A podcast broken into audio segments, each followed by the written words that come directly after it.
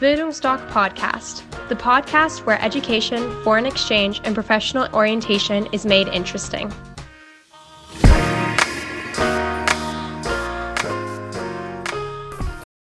Bildungsdoc Podcast, the podcast where education, foreign exchange, and professional orientation is made interesting.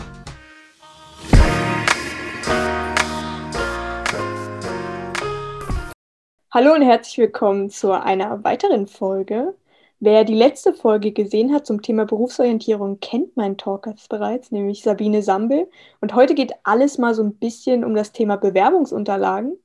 Und ich würde sagen, bevor wir starten, sagst du aber trotzdem noch mal kurz was für unsere Zuschauer, die neu eingeschaltet haben, wer du bist, was du machst. Okay, gut, dann versuche ich das mal ein bisschen kurz zu fassen.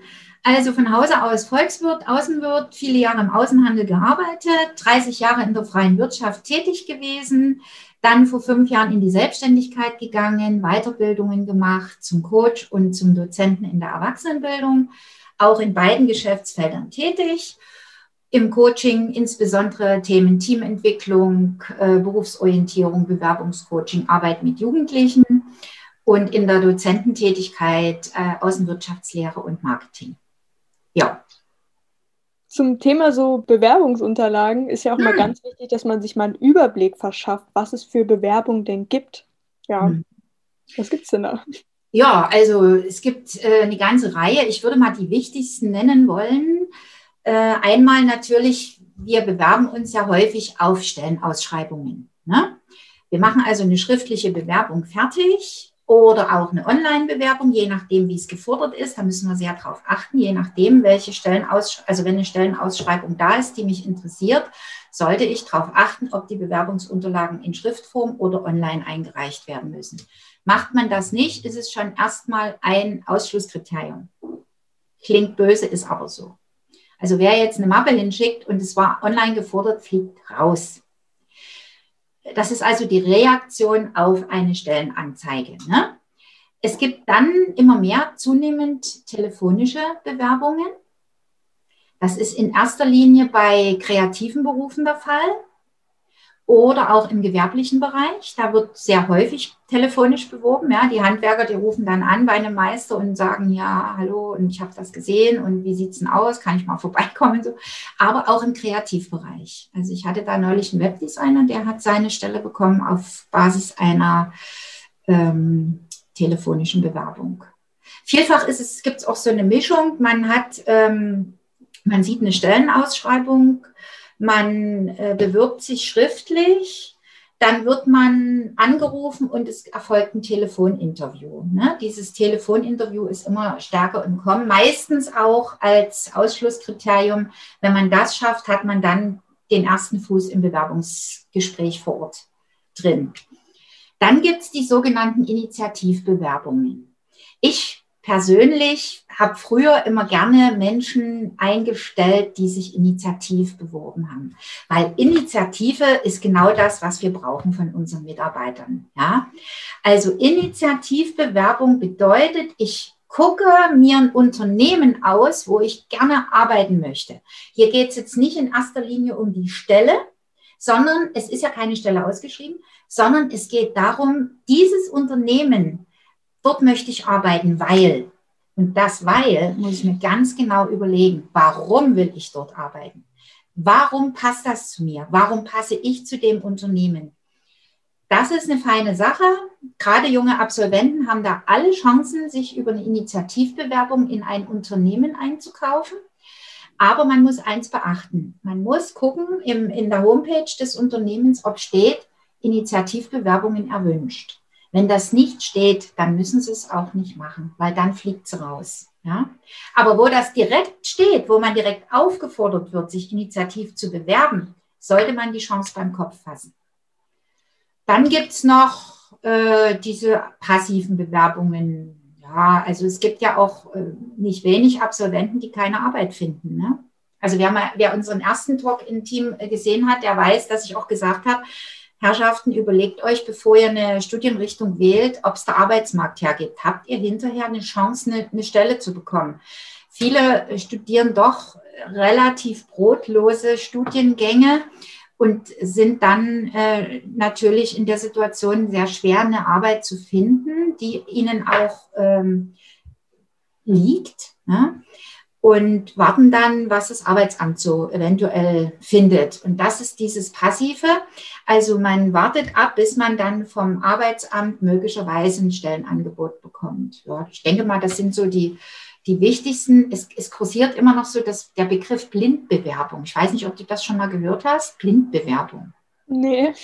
Hm. Blind ist auch blind. Also es, das, das müssen wir auch gar nicht weiter erörtern. Ich warne nur leider, ich warne nur davor, weil äh, oftmals gibt es äh, hyper ambitionierte Menschen, die dann fünf Firmen anschreiben mit ihrer Bewerbung und glauben, na, die müssen mich doch da für toll befinden. Ist aber so nicht. Also eine Blindbewerbung ist eine Bewerbung, die ich raussende, weil ich einfach an dieses Unternehmen meine Bewerbung abschicken will, neben fünf anderen. Bringt nichts. Eine Blindbewerbung bringt gar nichts. Ist ein himmelweiter Unterschied zur Initiativbewerbung, ja?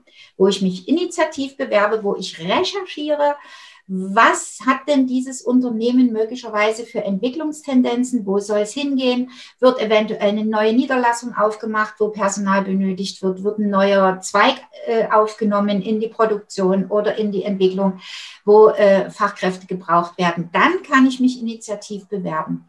Aber blind, wie der Name schon sagt, in die Weltgeschichte was zu schicken, das sollte bitte unterbleiben, weil das hat, ist nicht von Erfolg gekrönt. Was wären denn eigentlich auch so die wichtigsten Formalien, die ich beachten muss bei einer Bewerbung? Mhm. Gute Frage. Also, äh, wir sind ja in einer relativ entspannten Zeit angekommen, ne, wo so bestimmte Kon Konventionen ein Stück weit äh, weggegangen sind von uns. Aber ich warne wirklich davor, äh, Bewerbungen mal so hinzuklären. Also, die Form muss gewahrt werden. Ordnung und Sauberkeit müssen gewahrt werden. Die Vorschriften müssen gewahrt werden. Also wie ist denn die Reihenfolge beispielsweise der Bewerbungsunterlagen? Ne? Wie müssen die angeordnet sein? Ich muss die DIN 5008 kennen. Das ist die, die Norm für Geschäftskorrespondenz in Deutschland. Und ein Anschreiben beispielsweise kann zwar freier gestaltet sein, aber die grundlegenden Regeln der DIN 5008 müssen trotzdem äh, Anwendung finden. Ich muss also wirklich einhalten, äh, wie viel Abstand ist von der Datumszeile bis zur Betreffzeile. Wie viele Zeilen müssen zwischen freundliche Grüße und meinem gedruckten Namen sein. Also solche Sachen muss ich einhalten.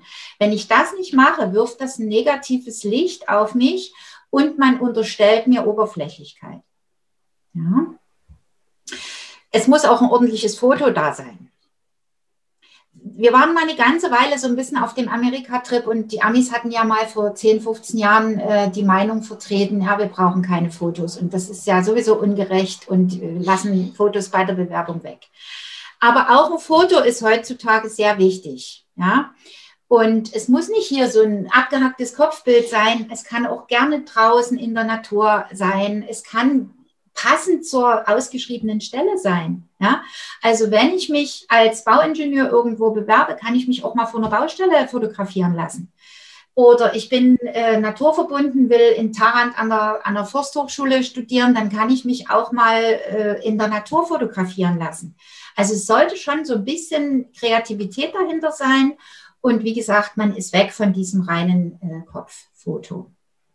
Ja, und dann äh, so Dinge wie Deckblatt oder nicht Deckblatt, das ist Ermessensfrage. Das kann man machen, wie man will. Meinst du ja. eigentlich, dass dieses je mehr, desto besser irgendwie zum Ziel führt bei einer Bewerbung? Ganz im Gegenteil. Ganz im Gegenteil. Also es gibt grundlegende Dinge, die man bei einer Bewerbung beachten muss, also die der Mindestinhalt sein müssen. Das fängt mit dem Anschreiben an. Das wird ja auf die Mappe gelegt, beziehungsweise als erstes gesendet, ne, wenn man es online macht. Und dann kommt der Lebenslauf. Danach kommen die Arbeitszeugnisse. Wenn man noch keine hat, als äh, Schulabgänger hat man noch keine, dann kommen halt die Schulzeugnisse, immer das Höchste zuerst. Und danach kommen Scheine und Zertifikate. Und jetzt wird es spannend. Also Sie glauben, es ist ja, die Menschen glauben ja oftmals, ja, ich habe so viele Scheine, die lege ich jetzt alle mit. Das ist doch toll. Nee, ist nicht toll. Weil auch das unterstellt wieder Oberflächlichkeit. Man hat sich nicht wirklich mit der Stelle auseinandergesetzt. Man hat sich nicht wirklich Gedanken gemacht, was ist denn für diese ausgeschriebene Position oder für dieses Unternehmen, wo ich mich bewerben will, wichtig. Und wenn ich jetzt einen Kurs in Seidenmalerei gemacht habe und möchte aber eine, eine Stelle als Referendar im, äh, im Lehramt haben, dann ist das nie unbedingt zielführend. Es sei denn, ich bewerbe mich als Kunstlehrerin. Ja? Aber wenn ich mich als Mathelehrerin bewerbe, hat das Zertifikat in Seidenmalerei mit Sicherheit nicht unbedingt was Zielführendes. Und das muss man sich vorher überlegen. Wirklich nur die Dinge, die passend sind und die zu diesem entsprechenden, zu dieser entsprechenden Stelle auch eine, einen Bezug herstellen können. Der Lebenslauf ist ja auch so mit das Wichtigste. Wozu mhm. braucht der Personaler das denn überhaupt oder worauf achtet der denn überhaupt in meinem Lebenslauf? Also, meine liebe Anja, da muss ich dir mal sagen, der Lebenslauf ist das Wichtigste in einer Bewerbung. Hättest du das jetzt gedacht? Naja, ein bisschen schon, aber ich hätte auch gedacht, dass Zertifikate sehr wichtig sind. Mhm. Also da gibt es so ein paar Hausnummern. Ich habe mir damals so eine Studie angeguckt, wonach Personaler in Deutschland Stellen besetzen, auf Basis welcher Dokumente aus, den, aus der Bewerbung. Und jetzt frage ich dich mal, was meinst du denn, zu wie viel Prozent entscheiden Personaler nach dem Lebenslauf? Hast du da eine ungefähre Vorstellung? Hm, kann ich, ich weiß nicht, ich würde so schätzen, vielleicht ja, 50 Prozent mhm. oder so. Aber es ist nur geschätzt, ich habe keine mhm. Ahnung. Nee, ist ja klar, wenn man sich damit nie befasst. Also ich muss ehrlich sagen, ich war auch überrascht, dass es so viel sind, weil für mich war auch immer das Anschreiben wichtig. Kommen wir, kommen wir aber gleich vielleicht noch dazu. Der Lebenslauf ist für 99 Prozent der Personale das Entscheidungskriterium. Warum ist das so? Weil der Lebenslauf meine Fachkompetenzen widerspiegelt. Im Lebenslauf steht drin, ob ich fachlich geeignet bin. Der Lebenslauf, und das ist bitte immer ein amerikanischer Lebenslauf, ja, der beginnt mit dem aktuellsten. Also wenn ich jetzt äh, Absolvent bin einer Uni, dann äh, ist das aktuellste mein, mein Bachelor- oder mein Masterabschluss. Wenn ich Master habe, kommt unten drunter der Bachelor. Danach kommt das Abitur und so weiter. Wenn ich jetzt aber, und die, es ist also Hanebüchen, ich habe hier manchmal gestandene Leute vor mir sitzen, äh, die sich neu orientieren wollen, die bitte ich dann immer mir ihren Lebenslauf mitzubringen und dann sehe ich von einem 40-jährigen Mann als erstes im Lebenslauf oben die Grundschule. Geht natürlich nie, ne? Also immer das Aktuellste, wenn ich schon im Berufsleben stehe, die aktuellste Tätigkeit, die ich hatte und die wird auch entsprechend ausformuliert. Da kommt mehr, da wird mehr dazu geschrieben. Ne? Meine ganzen Expertisen, die ich in dieser Tätigkeit hatte und die wiederum zu dem passen, wo ich hin will. Und alles weitere, was dann vorher war, wird ein bisschen kürzer gefasst. Also der Lebenslauf ist das Entscheidende. Vielleicht so als kleine Zwischenfrage, was würdest du sagen, was mache ich denn, wenn ich jetzt so eine Lücke habe im Lebenslauf? Ist mhm. das jetzt total gravierend? Muss ich mir da irgendwas ausdenken oder? Gute Frage. Sehr gute Frage. Bitte lückenlosen Lebenslauf. Und wenn man ja, das, das gefällt nicht allen, aber eins ist Fakt, wenn sie, wenn, äh, also ich habe ja oftmals so Leute, die dann auch äh, mal nicht, ein Jahr nicht gearbeitet haben aus verschiedenen Gründen oder so. Seien Sie mutig. Haben Sie den Mut, auch mal zu sagen, ich habe ein Jahr pausiert, weil ich eine Weltreise gemacht habe. Ich habe ein Jahr pausiert, weil ich mich beruflich neu finden musste. Das ist wichtig. Ja, Lücken geben zu viel Raum für Spekulationen und meistens spekuliert der Personaler dann ein bisschen negativ. Also geben wir ihm gar nicht erst das Futter, sondern füllen die Lücken aus. Und wichtig im Lebenslauf ist auch, dass ich meine, meine, also der Lebenslauf bedeutet ja tabellarisch links sind die gesamten Daten, rechts steht dann der Text, was ich gemacht habe und bei den Daten bitte monatsbezogen. Also von 04 2010 bis, weiß ich, 11 2012. Das muss wirklich mit dem Monat alles aufgeschrieben sein. Da muss man recherchieren. Und immer im, äh, im Bewerbungscoaching sage ich meinen Coaches, Herrschaften, Bewerben ist Fulltime. Also ein, eine Bewerbung, eine ordentliche, fundierte Bewerbung auf, den, auf die Beine zu stellen, wo ich wirklich mir eine Chance ausrechnen möchte, in die engere Wahl genommen zu werden, ist ein Fulltime-Job. Und da geht es nicht mit Copy-Paste. Ja, das, das muss, da muss ich mir wirklich Gedanken machen. Also ich, möglicherweise habe ich jetzt vielen die Illusion geraubt und äh, Menschen, die gedacht haben, ja gut, den Lebenslauf kann ich ja dann immer wieder verwenden. Nie, das ist so nicht weil ich habe ja immer wieder eine andere Stelle, auf die ich mich bewerben will. Also muss ich meinen Lebenslauf auch dahingehend anpassen, dass ich meine, meine Schwerpunktfähigkeiten äh, dann ins, ins entsprechende Licht setze. Ne? Jeweils passend auf die Stelle. Und wenn der Lebenslauf jetzt so wichtig ist, warum oder was ist überhaupt die Aufgabe von dem Bewerbungsanschreiben? Kann ich ja dann auch weglassen. Oh, du bist ja mutig. Nee, äh, das äh, also wir haben jetzt gerade darüber gesprochen, Bewerbungsmappe ähm, muss komplett sein und es gehört ganz einfach ein Anschreiben dazu, weil das Anschreiben dazu dient, mich als Persönlichkeit darzustellen. Ich habe, stellen Sie sich vor, ich habe ähm, am Tag fünf bis zehn Bewerbungen auf dem Tisch dann wird natürlich erstmal gerastert, wie sehen die Lebensläufe aus. Über diese Kategorie Lebenslauf wird aussortiert. Und dann schaut man sich an, von den drei, vier verbliebenen, was stecken da für Persönlichkeiten dahinter? Und dafür ist das Anschreiben da. In dem Anschreiben mache ich kund, gebe ich von mir preis, was mich ausmacht. Und ich sage immer, ich unterrichte ja, wie, wie gesagt, auch Marketing. Ähm, in dem Wort Bewerbung steckt ja das Wort Werben drin. Und wenn ich mich bewerbe, dann trage ich mein Fell zum Markte. Also muss ich mein Fell auch so gut wie es geht bewerben. Ne?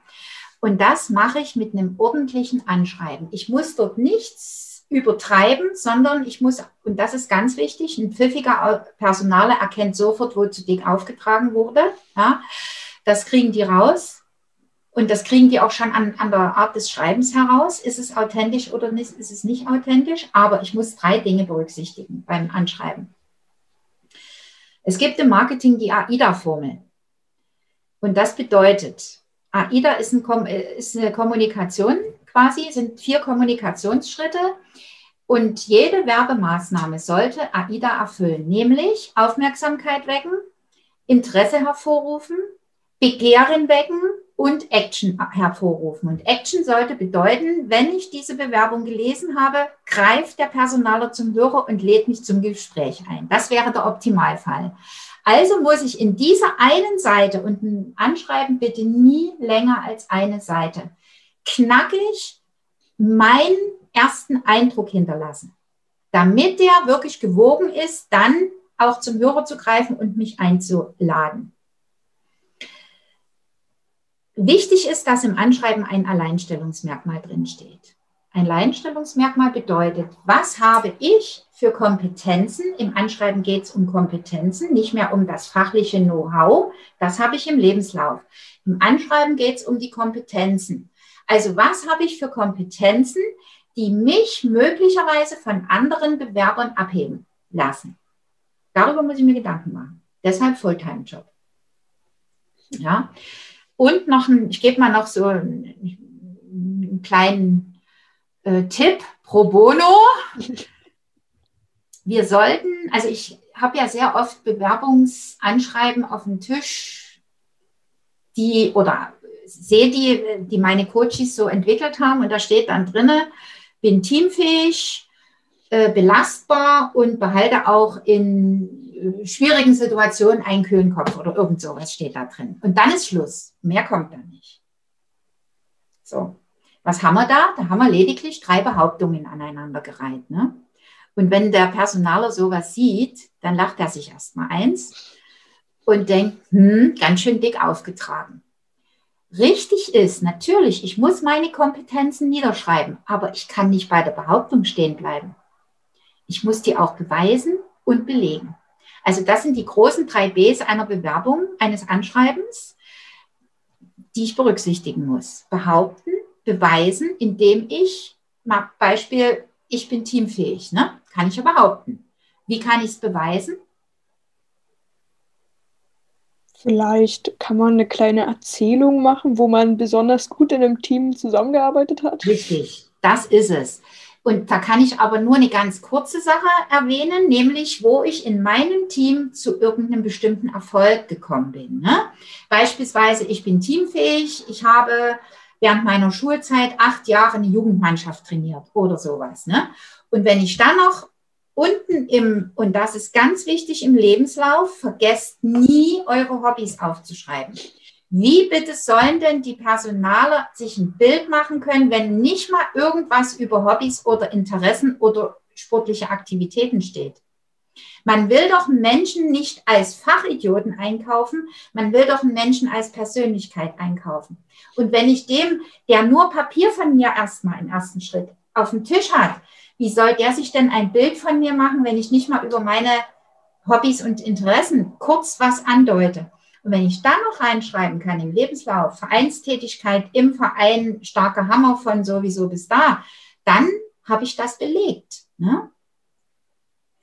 Also behaupten, beweisen, belegen. Und wichtig ist eben, äh, wenn ich schon im Berufsleben gestanden habe, ich sollte nicht irgendwelche Kompetenzen rühmen in meinem Anschreiben, die mir nicht wenigstens ein Arbeitgeber mal bescheinigt hat.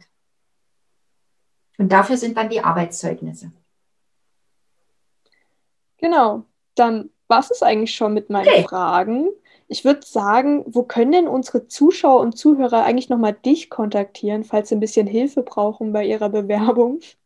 Also ganz einfach über meine Homepage gehen, www.sambil-coaching.de und da gibt es ein Kontaktformular, landet, das landet dann gleich auf meiner E-Mail. Ganz einfach. Genau, dann würde ich auf jeden Fall jeden noch mal ans Herz legen, sich auch unsere anderen Videos anzusehen zur Berufsorientierung und auch zu den späteren Folgen, die noch kommen werden. Okay. Und ja, dann würde ich mich auch schon verabschieden. Schön. Anja, hat mir sehr viel Spaß gemacht. Ich wünsche dir alles Gute, bleib schön gesund. Bis zum nächsten Mal. Ne? Tschüssi. Tschüss.